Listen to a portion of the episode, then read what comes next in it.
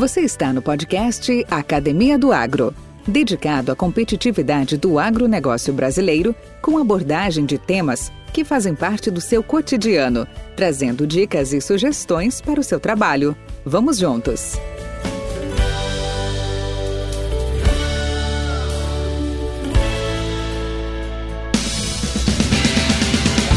Nem todos sabem, mas o melhoramento genético é de grande importância para a alimentação humana e animal, produção de fibras, combustível, planta para paisagismo, serviços de ecossistemas e uma variedade de outras atividades humanas.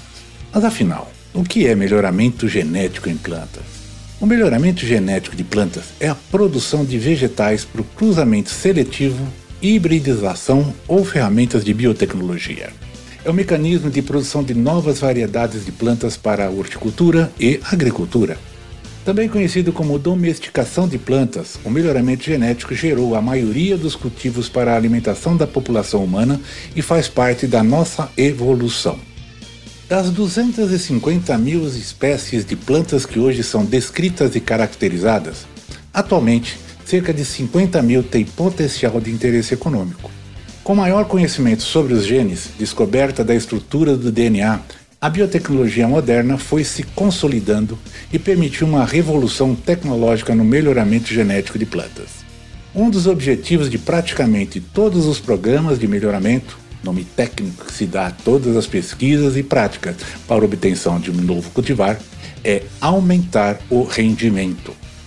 Atualmente, instituições públicas e privadas oferecem diferentes cultivares para as principais culturas no Brasil sempre levando em conta os novos desafios que surgem para serem driblados pela pesquisa. As técnicas de melhoramento de plantas são extremamente bem sucedidas e têm sido amplamente utilizadas na agricultura para aumentar o rendimento de várias plantas agrícolas nas últimas cinco décadas. Além disso, sob condições ambientais variáveis, o melhoramento genético é ainda mais desejável para o desenvolvimento de variedades de culturas resistentes a múltiplos estresses ambientais.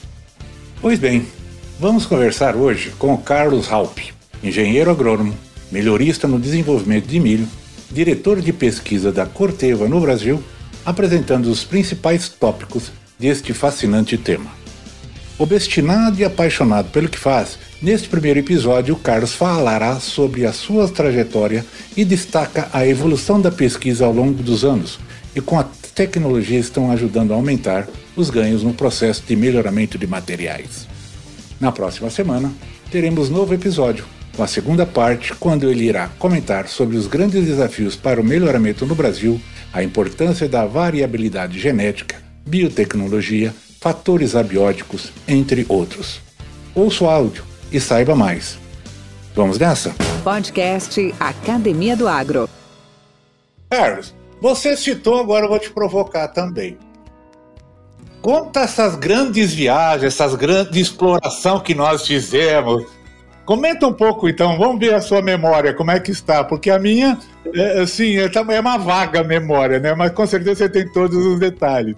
Daí, compartilha um pouco dessas aventuras, por favor. Valdir, eu tenho um problema sério com nome, sabe? Eu me esqueço. E, e, hoje, por exemplo, a empresa é muito grande, né? Então as pessoas conhecem a gente, né? Mas eu tenho problema esquecer. Agora, histórias e fatos, eu, é, o, o Carlinhos sempre diz, Ralph, como é que tu te lembra dessas coisas? Acho que foram legais, né? Ah, muito bem, vamos falar de viagens, né? Bom, de novo, nossos caminhos se cruzaram, lançamentos de milho doce, uh, lançamento de produtos, áreas polo, tudo itens que já foram trazidos aqui. Mas uh, eu sempre tive, bom, eu vim para o Goiás, né? Como eu falei antes, poxa, estou no Brasil Central, de cara, tem que ir mais para o norte. E na época, Valdir, o norte, assim como antes, hoje o Brasil Central é essa pujança. Ontem eu estava assistindo um, um podcast de investidores e o cara estava falando sobre a pujança de Goiânia, né? Uh, que com toda a crise estavam abrindo revendas de carros de luxo e coisa e tal. Eu já me esqueci o nome, mas um desses uh, foi um programa dessas, uh, uma mesa redonda de investidores. Cara, eu achei gostoso, eu ouvi, eu me orgulho disso. Porque de uma forma, quem foi lá pro, pro Goiás, com muitos agricultores, técnicos de empresas, você um deles, né, uh, participaram disso. Eu não tenho a mínima dúvida, e ajudaram nisso. Mas quantas histórias, então a gente sempre achava de subir. Nós tínhamos uma missão. Em 96, o, o, o, na época, o meu chefe, o Mike Trimble, continua nativo, ele tem uma empresa própria de genética, te lembra dele muito bem, disse, Ralph, uh, beleza, nós estamos aqui, estamos no Brasil Central, e se citava quando ele via todas essas... Eh, eu, me lembro, eu nunca me esqueço, uma vez eu levei ele para conhecer Rio Verde, e você o Ciceronou, né, no Ciceronou, né, levou em vários produtores. Gente, ele não tinha noção disso. Era a época, eu estou falando de quando? Ai, isso era 2000 e... Eu voltei em 2002, 2003, 2004, vai. O pessoal não tinha noção do que, que o Brasil era. Né? Não existiam redes sociais, divulgação, né? Cara, eu me lembro dele pulando. Eu não sei se tu te lembra disso. Mas a história das viagens é a seguinte: ele deu uma missão. Bom, nós temos, a nossa agricultura está tropicalizando. Nós temos que ter mais uh, condições de uh, trabalhar com melhoramento para tolerância a doenças, esse tipo de coisa. Precisamos de uma estação no norte, uma região mais tropical. Tudo bem. Então começou, uh, e essa viagem que eu vou comentar foi uma famosa viagem que a gente fez. Você, saudoso Dr. Sugan, Hexo de Hardion, que era o nosso gerente de produto, equivalente ao, ao Gerson hoje, ao Peixoto, Delmar Brenner e eu. Fomos numa D20, a viagem foi, acho que de uns quase 10 mil quilômetros e eu dirigi ela toda, não deixei ninguém dirigir, era fominha. Ela não tinha ar-condicionado, Tá? Ela não tinha ar-condicionado. Então nós saímos, Brasília, fomos a Luiz Eduardo Magalhães, que acho que não era Luiz Eduardo Magalhães na época, acho que era Mimoso ainda, né? Barreiras, uh, Correntes, Rio Oeste, Balsas. Em Balsas visitamos algumas fazendas que foram fantástico para a época já, né? Da, da, da, SLC, eu acho que dá para mencionar aqui, a Parnaíba, muito bem recebidos. Tínhamos um consultor lá que nos ciceronou também. E depois continuamos nossas andanças, enfim, fomos a Palmas, onde, veja bem, depois nós acabamos trazendo um centro de pesquisa para lá, que na época Palmas não, não tinha ponte ainda, nós atravessamos de balsa. Aliás, Valdir, se nós tivéssemos comprado uns terreninhos na época, hein, a gente ia ter uma grana boa. e mas não tinha, não tinha agricultura ao redor, não tinha. E hoje é, hoje você tem, você anda aqui, você tem. Na época tinha o foco, foco de Pedro Afonso, tinha acho que a Lagoa de, da Confusão, uh, acho que lá. Um, po, uh, um pouquinho em Araguaína aqui para baixo. Isso, Gurupi, e acabou. Acabou. É. Acabou. Né? Então, então, essa foi uma viagem fantástica que a gente fez, que nos abriu muitos horizontes. Você era o líder da área comercial aqui, você era extremamente eu me lembro que em Brasília, isso não vou te lembrar, nós jantamos com um senhor que era do Clube Amigos da Terra. É, ele era consultor do Amigos da Terra. É, um senhor de barba, eu me, me desculpa, eu esqueci o nome, mas um cara foi muito gostoso, foi muito interessante. Então, John essa Landers. coisa, quando a gente. John Landers. Eu acho, eu acho que é isso. Então, essa coisa, assim, você está me trazendo aqui para falar de pesquisa, mas não existe pesquisa. Melhoramento é uma coisa, é uma fatia do negócio. Mas uma das coisas que a gente sempre procurou trazer é essa integração, né? essa coisa de andar junto. Porque não adianta, você dentro dos quatro arames enfarpados de uma estação de pesquisa, você não faz progresso. Né? Então, com isso, a gente foi para lá. Porém, foi uma viagem, muitas passagens, uh, pitorescas, enfim, foi uma viagem muito importante e nos abriu. Tanto é que um ano depois estávamos com experimentos lá. Só que, quando nós terminamos isso, nós então marcamos uma viagem para lá com mais uma pessoa junto, que é o Kenny Martin, que era o meu mentor, que era o nosso, foi meu mentor por seis meses, que era o nosso melhorista de Clifton, Georgia. Um melhorista de muito sucesso. Eu aprendi pra cara, ficou comigo.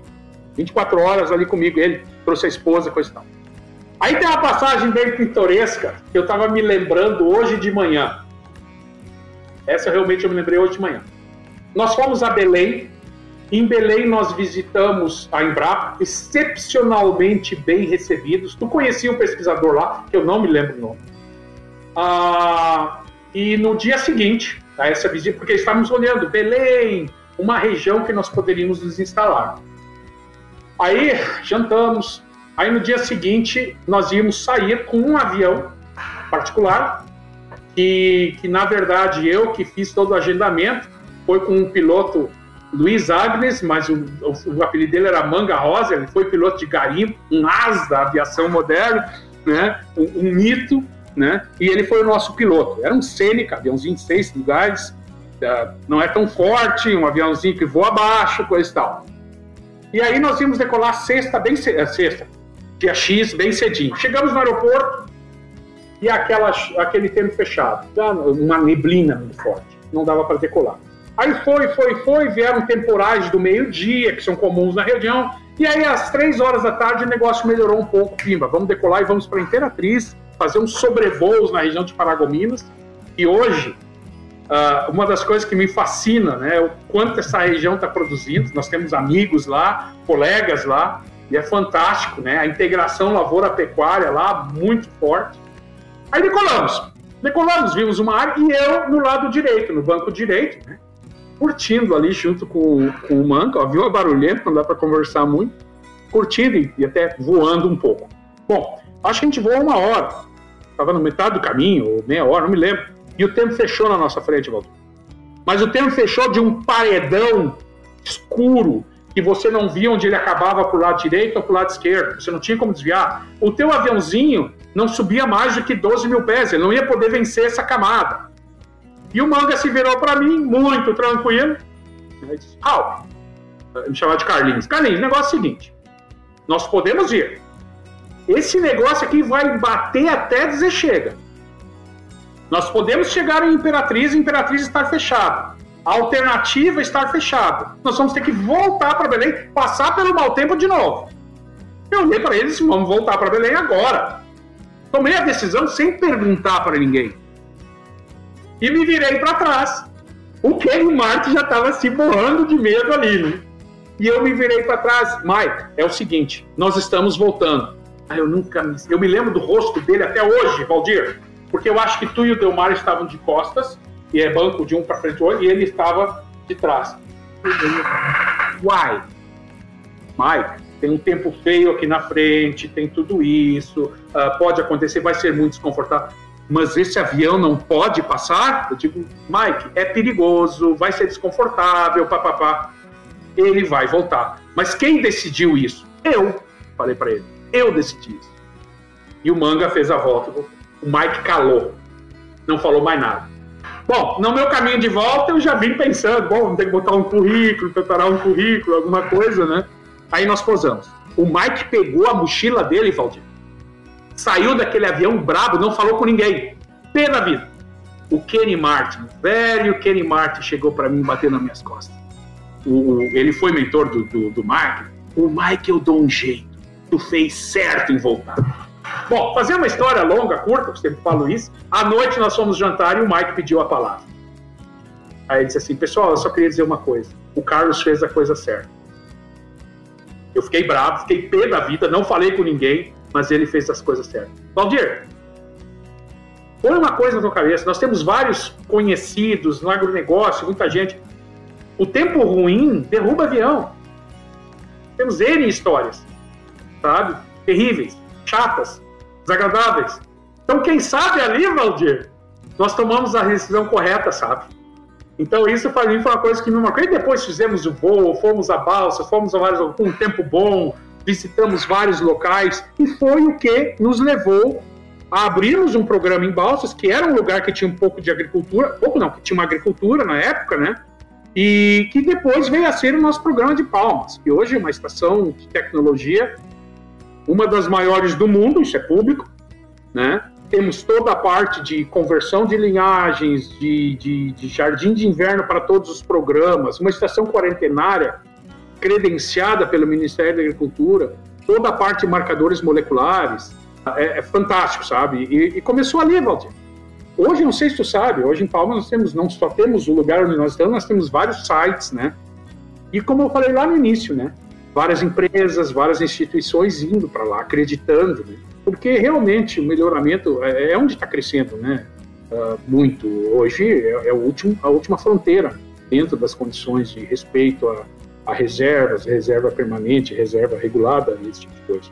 Mas essa é uma história assim que eu acho muito bacana, que de novo, eu, eu pessoalmente tenho amigos, eram amigos, né, faleceram, que tomaram decisões erradas na hora errada. Um voo de linha aérea é outra coisa. Vai por cima da camada, tem 200 equipamentos para te ajudar, tem todo um rastreio. Lá na época, nós não estávamos sozinhos, não existia apoio radar, nada. Ninguém poderia nos vetorar para desse mau tempo.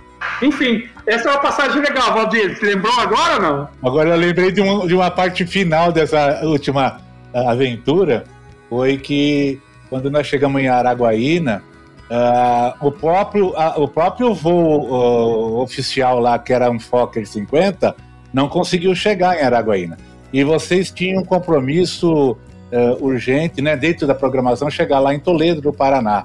E aí eu me vi, aí eu, eu não sabia que americano dançava samba. E eu vi o Mike Trimble com os comissários lá naquela aquela estação de Araguaína, sapateando mais gente brava, ele estava cuspindo o marimbondo e ele exigia, exigia, exigia e tal. E até que veio um Citation, né, um jato, nos buscar.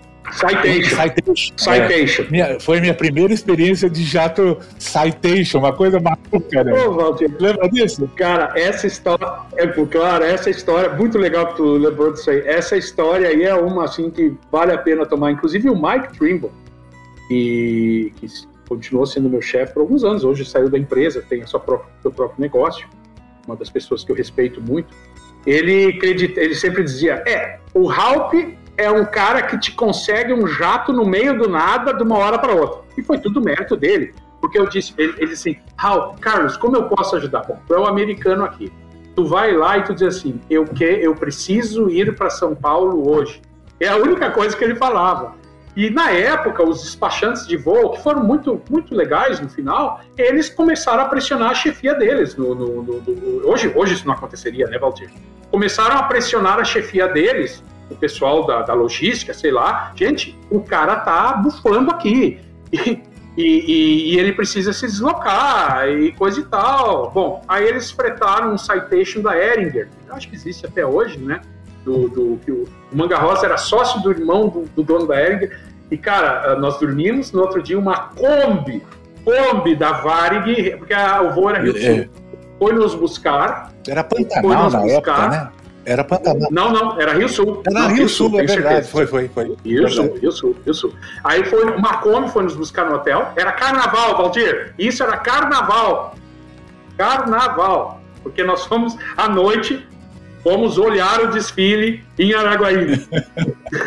e no outro dia, beleza, aí lá pegamos as conexões e fomos para o compromisso em Toledo. Você está certinho. Foi uma passagem muito bonita. O Kenny Martin, quando se aposentou, ele botou uma foto, Valdir. Eu não tenho essa foto. De nós empurrando o Citation para abastecer, tá? nas asas, para ele dar ré para chegar perto do posto da, da, da, da, da, da querosene lá para abastecer. Então tava Valdir, Mike, Ralph, Delmar, uh, empurrando, porque não tinha ninguém no aeroporto, né? Só o cara do abastecimento lá. Essa foto vale é isso, cara. Seria muito interessante. Vale, vale. Não, aliás, eu tenho fotos nessa, nessa nossa viagem ali, eu tenho algumas, né? Em balsas, em barreiras uh, nossas, inclusive contigo aparecendo. Aquela que você atolou a caminhonete, você queimou, né? Não, não, aquela não existe. É, aquela não existe mais. Não sei. Ela, ela, se, ela se deteriorou. Podcast Academia do Agro. Ô, Carlão, e aí? É, hoje, é, o que você faria diferente se estivesse começando tudo hoje? Uh, Novamente. É, é, é como pessoa física, né? Tu está me perguntando, ou pessoa. Né? Como pessoa física, Valdir, eu acho que eu seria um pouco mais uh, guerreiro. Não sei, as pessoas às vezes vão dizer, Ralph, mas sempre foi uma pessoa combativa mas uh, buscando mais o que eu acredito que é certo. Porque você chega numa fase da tua vida, vê, olha para trás e vê, putz, tem sentido, cara. Eu não sei, eu não sei se é natural da gente, mas eu acho que que, que eu, eu, eu procuraria ser um pouco mais, no bom sentido, agressivo, em puxar as coisas, em, em, em é, pessoalmente isso. Eu acho isso não tem nada a ver, uh, devotaria, tiraria um pouco mais de férias, Tá, isso aqui tá parecendo o epitáfio dos Titãs, né? Não é a música epitáfio dos Titãs, né? A, Rosana lá sacudiu a cabeça, roqueira, roqueira que eu sei. Mas uh, eu acho que eram coisas que eu, que eu olharia mais. Do ponto de vista de, vamos dizer, pessoas jurídicas que eu represento, que eu faço parte, né? uh, uma das coisas que eu mais me realizo trabalhando, agora eu vou falar da minha empresa, da Pioneer, da Pioneer do Bom e hoje do Corteva.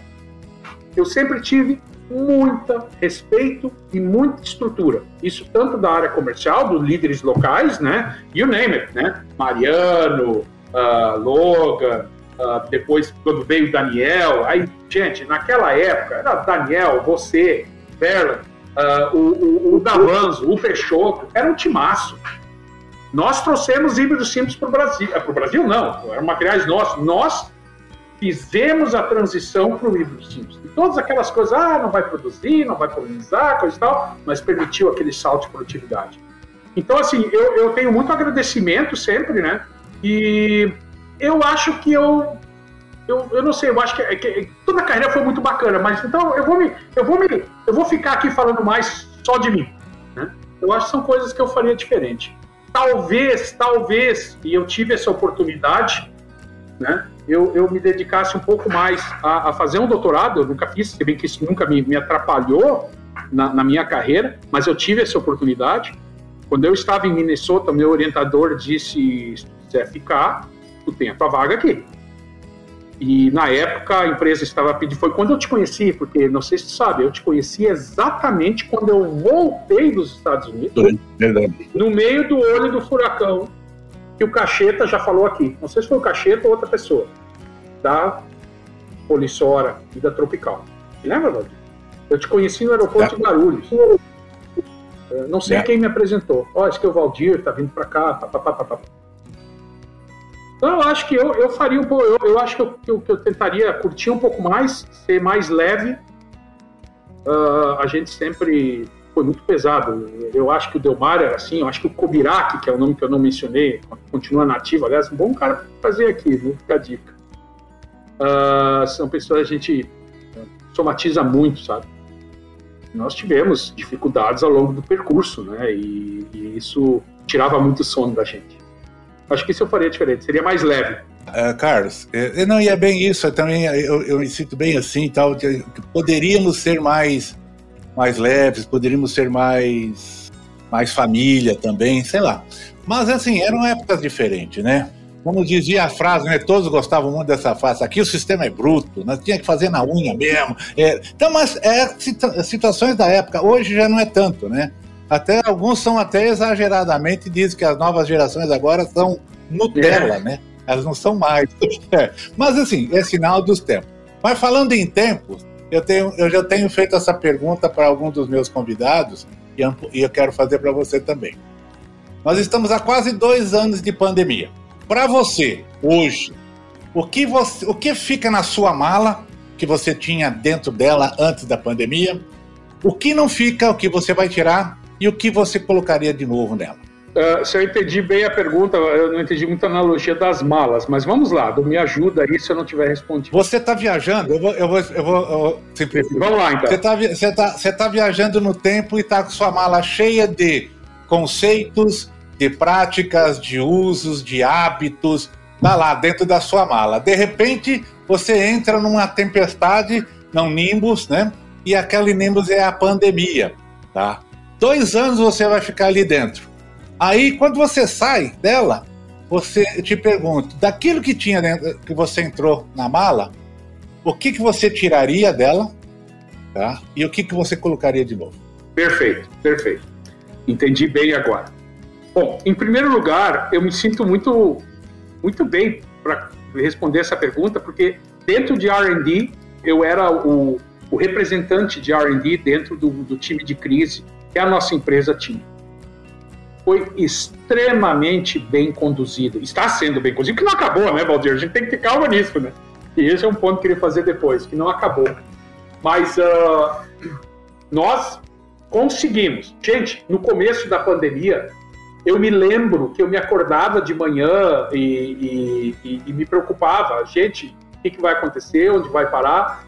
Quando que nós vamos? Nós tínhamos plano B de corte de ensaios. Não, se eu tiver que cortar, vou cortar esse ensaio aqui, vou fazer isso. Ah, e se eu tiver que fechar um centro de pesquisa, se houver uma contaminação interna? Essa é a nossa grande e principal preocupação. Né?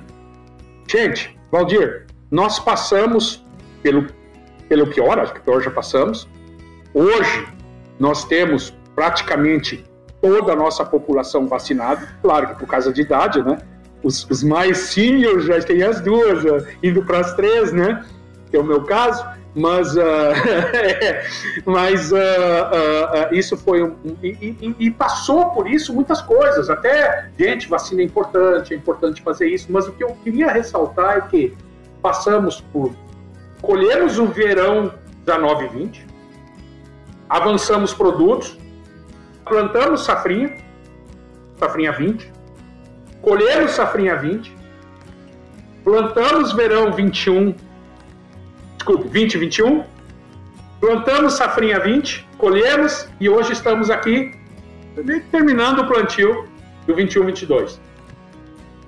Nós não perdemos uma parcela sequer em função da pandemia Perdemos por outros motivos, né? E, como tu bem sabes, faz parte do nosso negócio.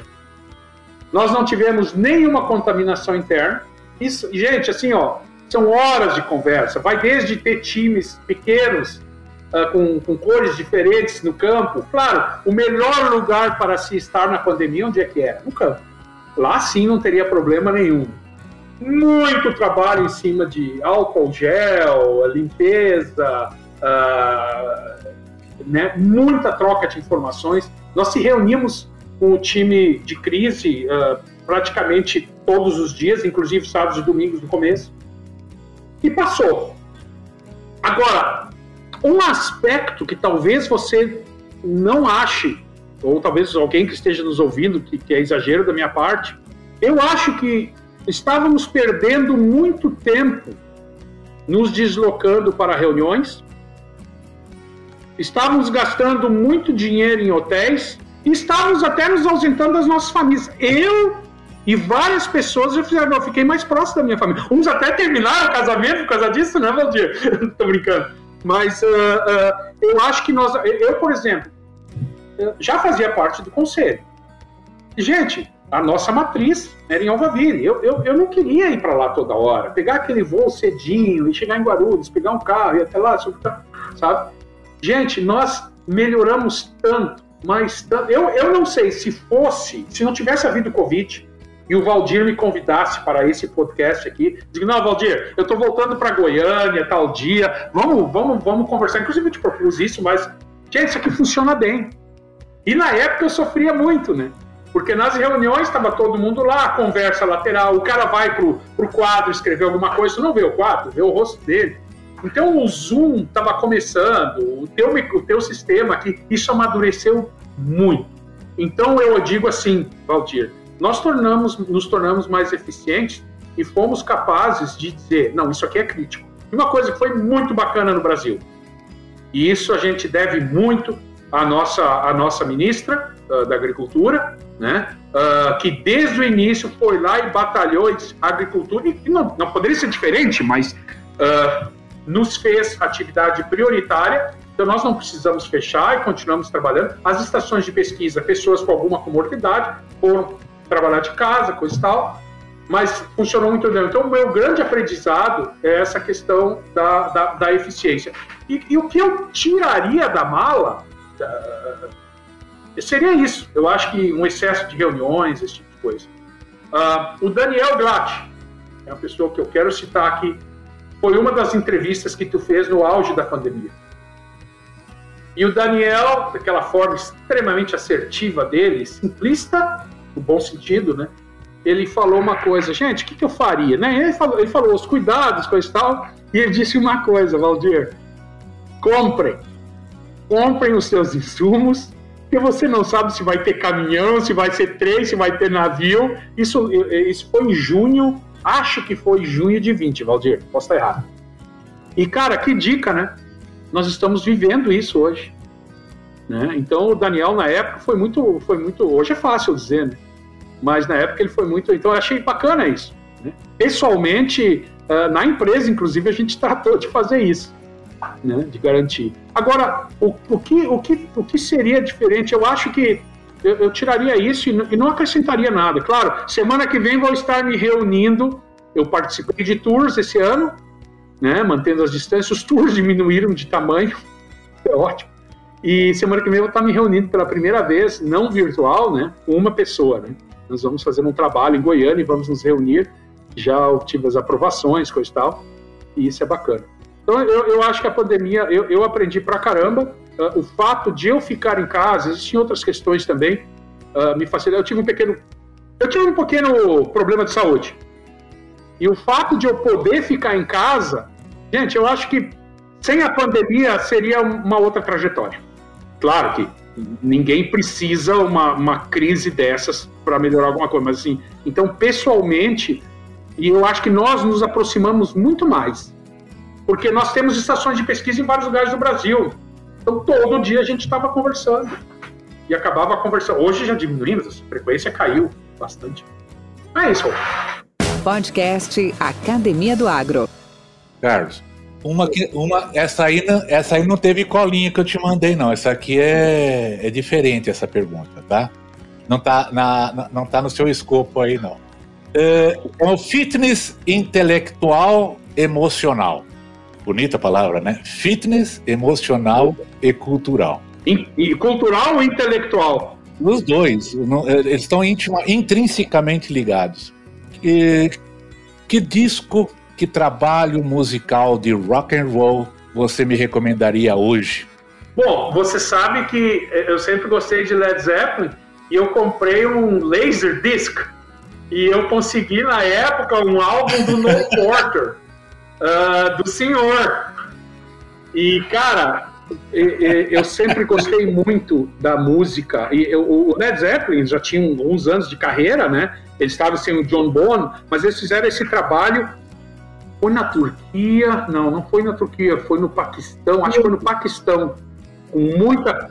É, alguma coisa assim, na Índia, no Índia, Paquistão, alguma coisa assim. Com muita percussão, é. com muito daqueles cantor, uh, percussionistas locais, e aquilo ali, eu sempre adorei a mescla do clássico, tá? Ou do, do local, do cultural, né? Com uh, coisas mais de ponta. Por exemplo, esses dias eu, eu, eu aprendi a gostar da música sertaneja, né? O Baitaca cantou com um grupo sertanejo, que é o. Ai, gente, são dois bem. Ai, esqueci não, agora. Não é o Jorge tá? Matheus. Jorge Matheus? Não, não, não, não, não, é o Jorge Matheus, é o. Não, beleza, não, não vê o cara, mas assim, eu acho bacana esses ecumenismos, tá? Entendi. Então, assim, eu acho que esse álbum do No Porter é, é um álbum, assim, que na minha vida marcou muito. Um outro também, que eu curto muito, que é o rock mais progressivo, né? Pink Floyd. Do Mike Oldfield. Ah, de quem? A Pink Floyd também. Mike, Oldfield. Mike Oldfield. Uh, que é o Tubular Bells. Tubular Bells, para ter uma ideia, foi a trilha sonora do filme O Exorcista. Tem nada a ver com o Exorcista. Mas uh, o que eu acho bacana, Valdir, e isso é da, da, da parte de higiene mental, coisa e tal, uma particularidade.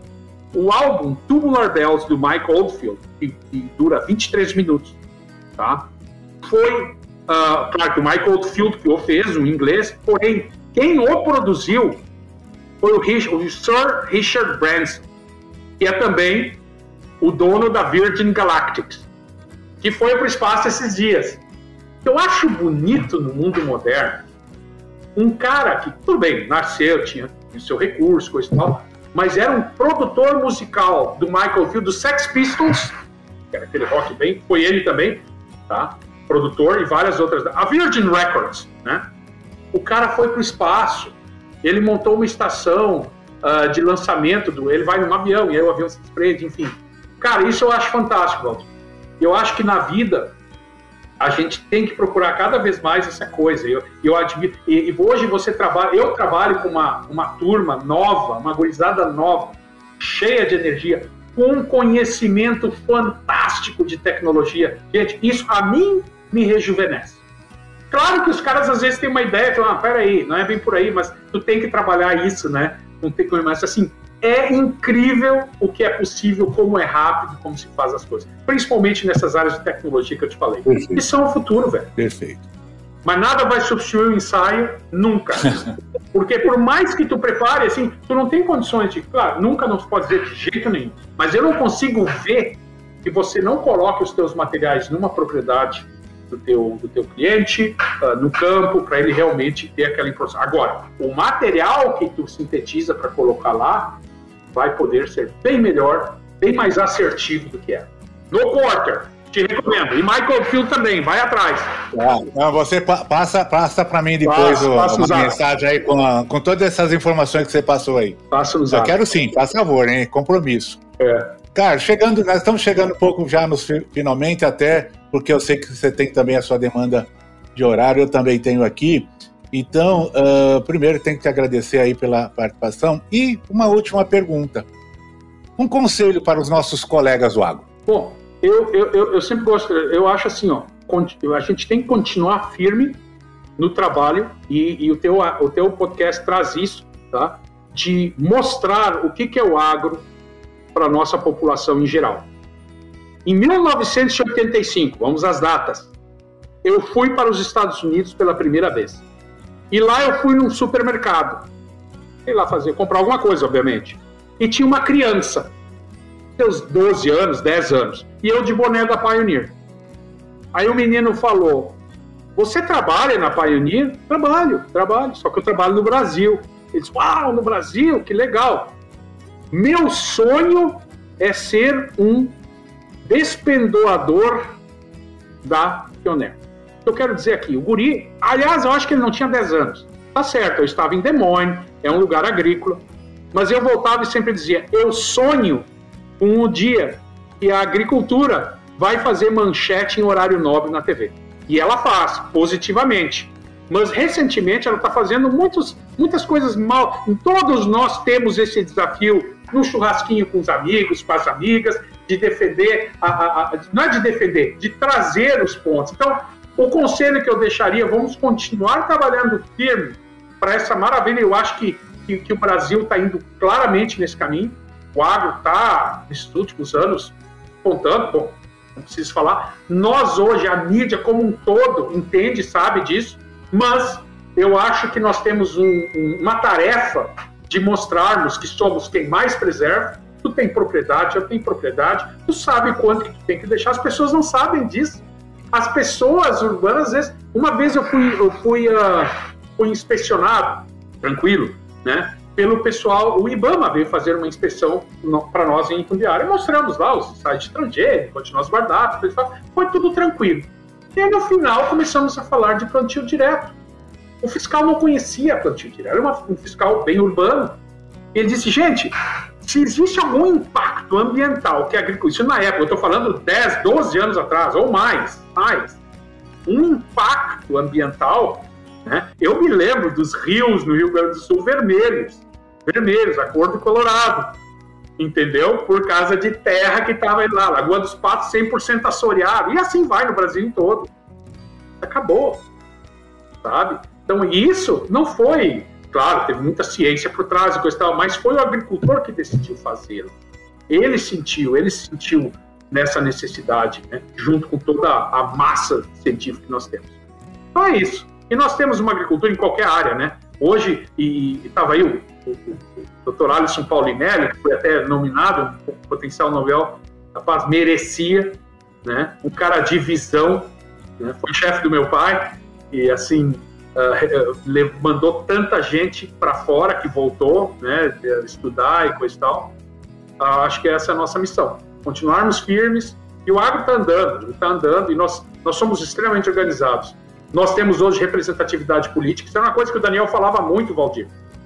O que a agricultura americana dá de capote na brasileira é representatividade política. E hoje nós temos, temos várias, não vou citar aqui, né?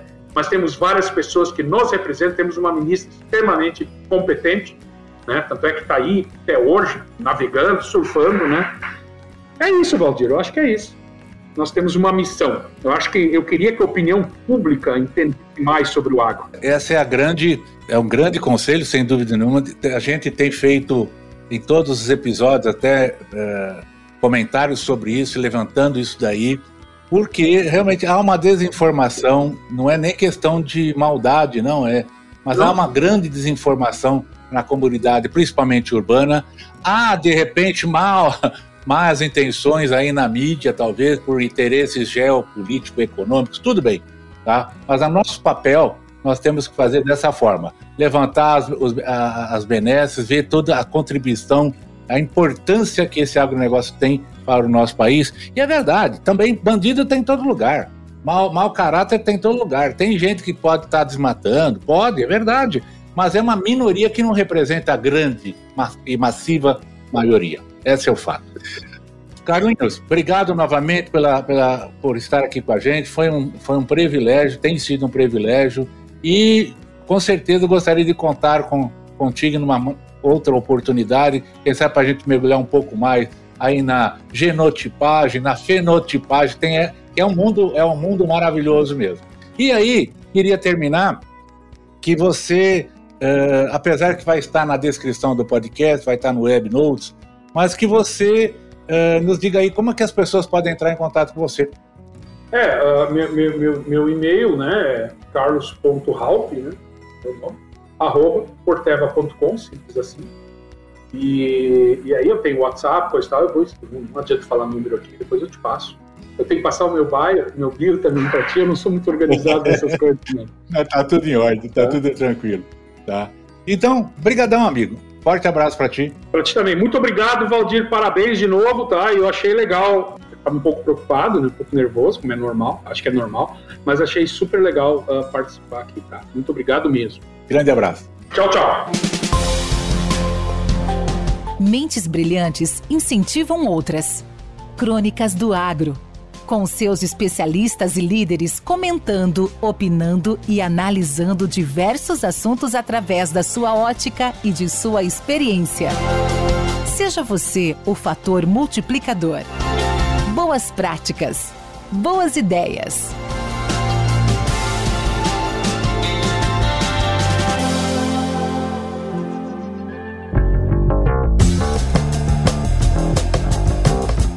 Caríssimos e caríssimas, com os atuais níveis de taxa de juro, remuneração a investimentos em renda fixa, muitos estão aventurando-se no mercado de renda variável, no mercado de equities, ações e até mesmo no mercado de commodities metálicas, agrícolas. Logicamente, todo investimento tem seus riscos. No mercado de renda variável, esses riscos são maiores e precisam ser ponderados. Mas após ter ponderado esses riscos, o investidor toma a decisão de adentrar esse mercado. Aí ele precisa ser municiado de boas informações.